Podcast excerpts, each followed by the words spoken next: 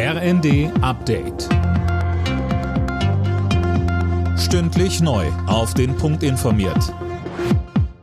Ich bin Silas Quiring. Guten Tag. Die Zeit läuft. Die Lufthansa will noch am Mittag entscheiden, ob und wenn ja, wie viele Flüge morgen und übermorgen gestrichen werden müssen. Gibt es dann noch eine Chance, dass der angedrohte zweitägige Pilotenstreik abgewendet wird? Christiane Hampe? Heute Vormittag wird mit Cockpit noch verhandelt, da steht man aber ordentlich unter Druck. Denn die Entscheidung, wie man mit dem Flugplan morgen und übermorgen umgeht, die braucht ja etwas Vorlauf. Lufthansa warf dann auch der Gewerkschaft vor, trotz des vereinbarten Verhandlungstermins den Weg der Eskalation zu gehen. Bereits letztes Wochenende hatten die Lufthansa-Piloten den Flugbetrieb der Airline ja lahmgelegt. Da waren 130.000 Passagiere betroffen.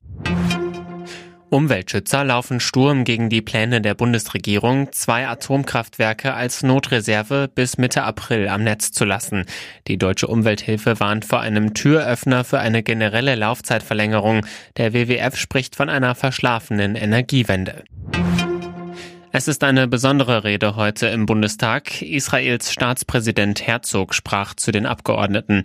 Er appellierte nochmal an die Deutschen, wie wichtig der Kampf gegen den Antisemitismus ist. Bundestagspräsidentin Bärbel Baas hatte in ihrer Begrüßungsrede über das Verhältnis Deutschlands zu Israel gesagt. Es ist uns gelungen, die Mauer des Schweigens abzutragen. Für uns Deutsche ist es ein Geschenk. Israelis und Deutsche sprechen miteinander über die zutiefst schmerzhafte Vergangenheit, aber auch über die gemeinsame, hoffnungsvolle Zukunft. Auch der Fernverkehr hat vom 9-Euro-Ticket ordentlich profitiert. Im Juni, dem Einführungsmonat des Billigtickets, haben sich die Einnahmen laut Statistischem Bundesamt im Vergleich zum Vormonat verdoppelt.